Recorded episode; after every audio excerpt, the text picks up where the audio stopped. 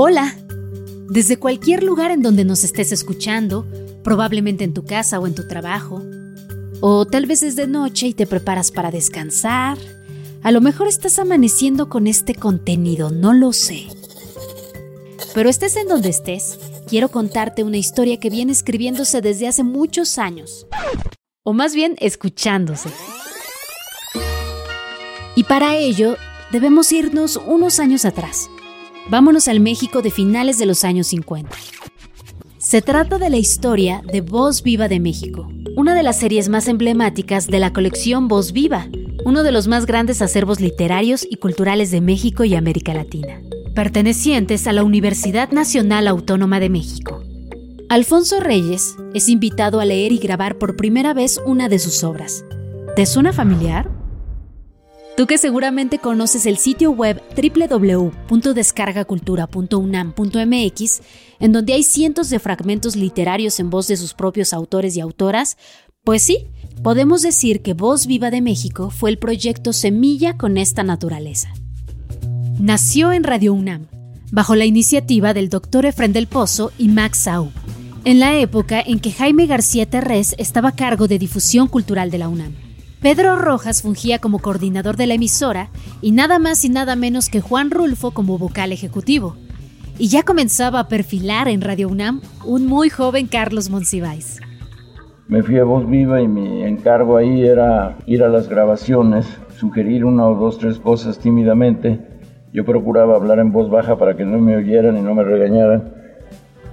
Pero oficialmente, la colección tomó forma bajo la coordinación de Max Aub, quien también trabajaba en Radio UNAM y en ese momento era director de servicios coordinados de radio, televisión y grabación. ¿Y por qué Alfonso Reyes fue el gran elegido como primera voz de este acervo sonoro? Quizá por ser una de las grandes figuras de la Academia y de las Letras Mexicanas del siglo XX. Regio de nacimiento, Alfonso Reyes estudió Derecho en la UNAM en una generación en donde también estudiaron José Vasconcelos, Antonio Caso e Isidro Favela. Imagínenselos recorriendo los corredores y pasillos de la Escuela Nacional de Jurisprudencia mucho antes de que existiera la Facultad de Derecho de Ciudad Universitaria.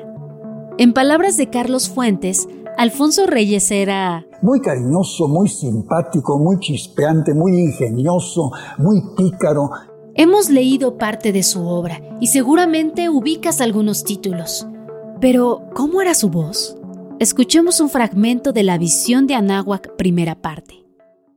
Visión de Anáhuac en 1519. Viajero, has llegado a la región más transparente del aire.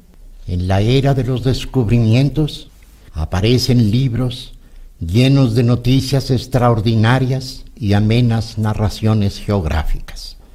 La historia obligada a descubrir nuevos mundos se desborda del cauce clásico y entonces el hecho político cede el puesto a los discursos etnográficos y a la pintura de civilizaciones.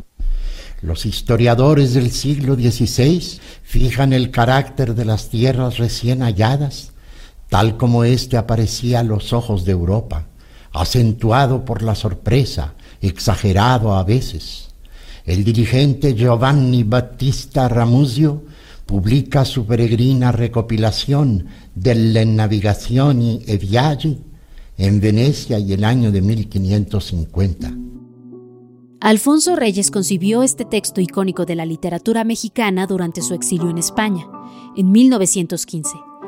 Él imaginó cuál habría sido la impresión de los españoles a su llegada al Valle de México en 1519 con qué paisajes, costumbres, naturaleza y vida cotidiana se encontraron sus ojos.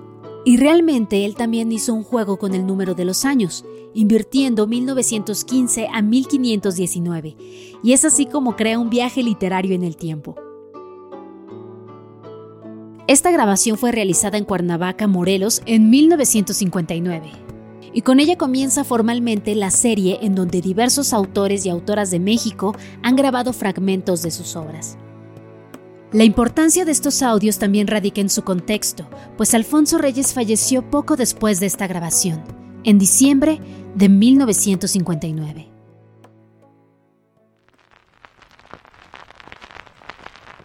Como la gran mayoría de las producciones sonoras de la época, las primeras grabaciones de Voz Viva de México se hicieron en cinta de carrete abierto. De 1959 a 1980, se realizaron más de 100 números de esta serie. En ese momento, Radio UNAM adquirió una grabadora Ampex portátil. Es por ello que la grabación de Alfonso Reyes pudo hacerse en Cuernavaca. ¿Qué te parece? Eh? Desde entonces la serie fue novedosa, sus creadores fueron visionarios, pensaron en las grandes posibilidades que tiene el audio y la importancia del registro sonoro. Así lo explica Yolanda Medina, jefa de departamento de la fonoteca Alejandro Gómez Arias, de Radio UNAM. Y bueno, las primeras grabadoras tenían la posibilidad de ser transportables. Yo te cuento que la primera grabadora de carrete abierto que se compró en la universidad fue para grabar Voz Viva de México, Alfonso Reyes. Una vez grabadas, las primeras ediciones de Voz Viva de México se lanzaron en discos de acetato. Sí, exacto, los famosos vinilos. Estas ediciones cuentan con un cuadernillo con una presentación. Además del registro de las voces, una de las características de la serie es el diseño de sus portadas, que durante muchos años estuvieron a cargo del pintor y artista plástico Vicente Rojo, y posteriormente a cargo de su hijo Vicente Rojo Cama. Si por ahí has visto uno de estos ejemplares, guárdalo. Tienes una reliquia en tus manos. Realmente son objetos que cualquier amante de la literatura podría conservar como un libro mismo. Posteriormente, ya con la digitalización del audio, se empezaron a publicar en CD o disco compacto. Conservaron el cuadernillo, ahora en formato más pequeño. Breve noticia sobre la Ifigenia. A diferencia de cuantos trataron el tema desde Grecia hasta nuestros días, supongo aquí que Ifigenia, arrebatada en Áulide por la diosa Artemisa a las manos del sacrificador, ha olvidado ya su vida primera e ignora cómo ha venido a ser en Táuride sacerdotisa del culto bárbaro y cruel de su divinidad protectora.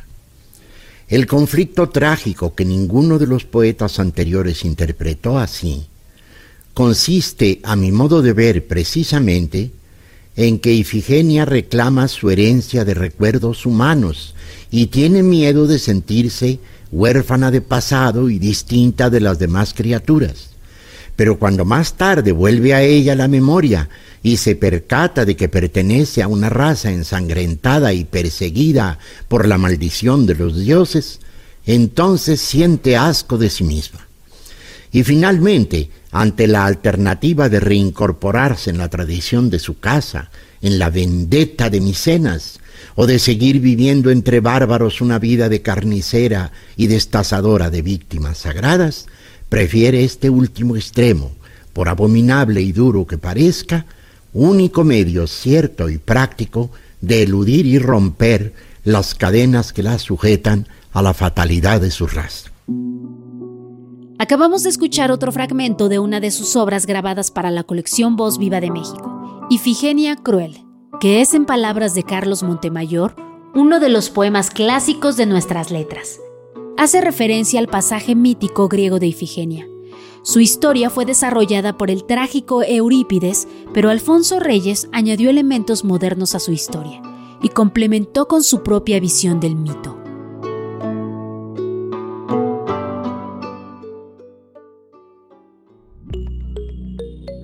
Voz Viva de México es una de las series que conforman el gran universo de la colección Voz Viva. Existen otras como lo son Voz Viva de América Latina, Literatura Mexicana, México Popular, América Latina Popular y muchas más de las cuales te platicaré un poco después.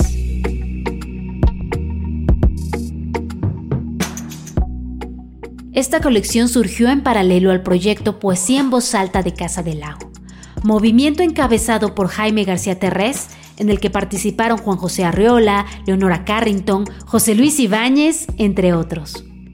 Es decir, que fue una época de gran crecimiento de la relación que siempre ha tenido nuestra gran casa de estudios con la enseñanza y promoción de la literatura. Así lo explicó José Luis Ibáñez en este audio de descargacultura.unam, que nos habla de esta época y de los inicios de poesía en voz alta.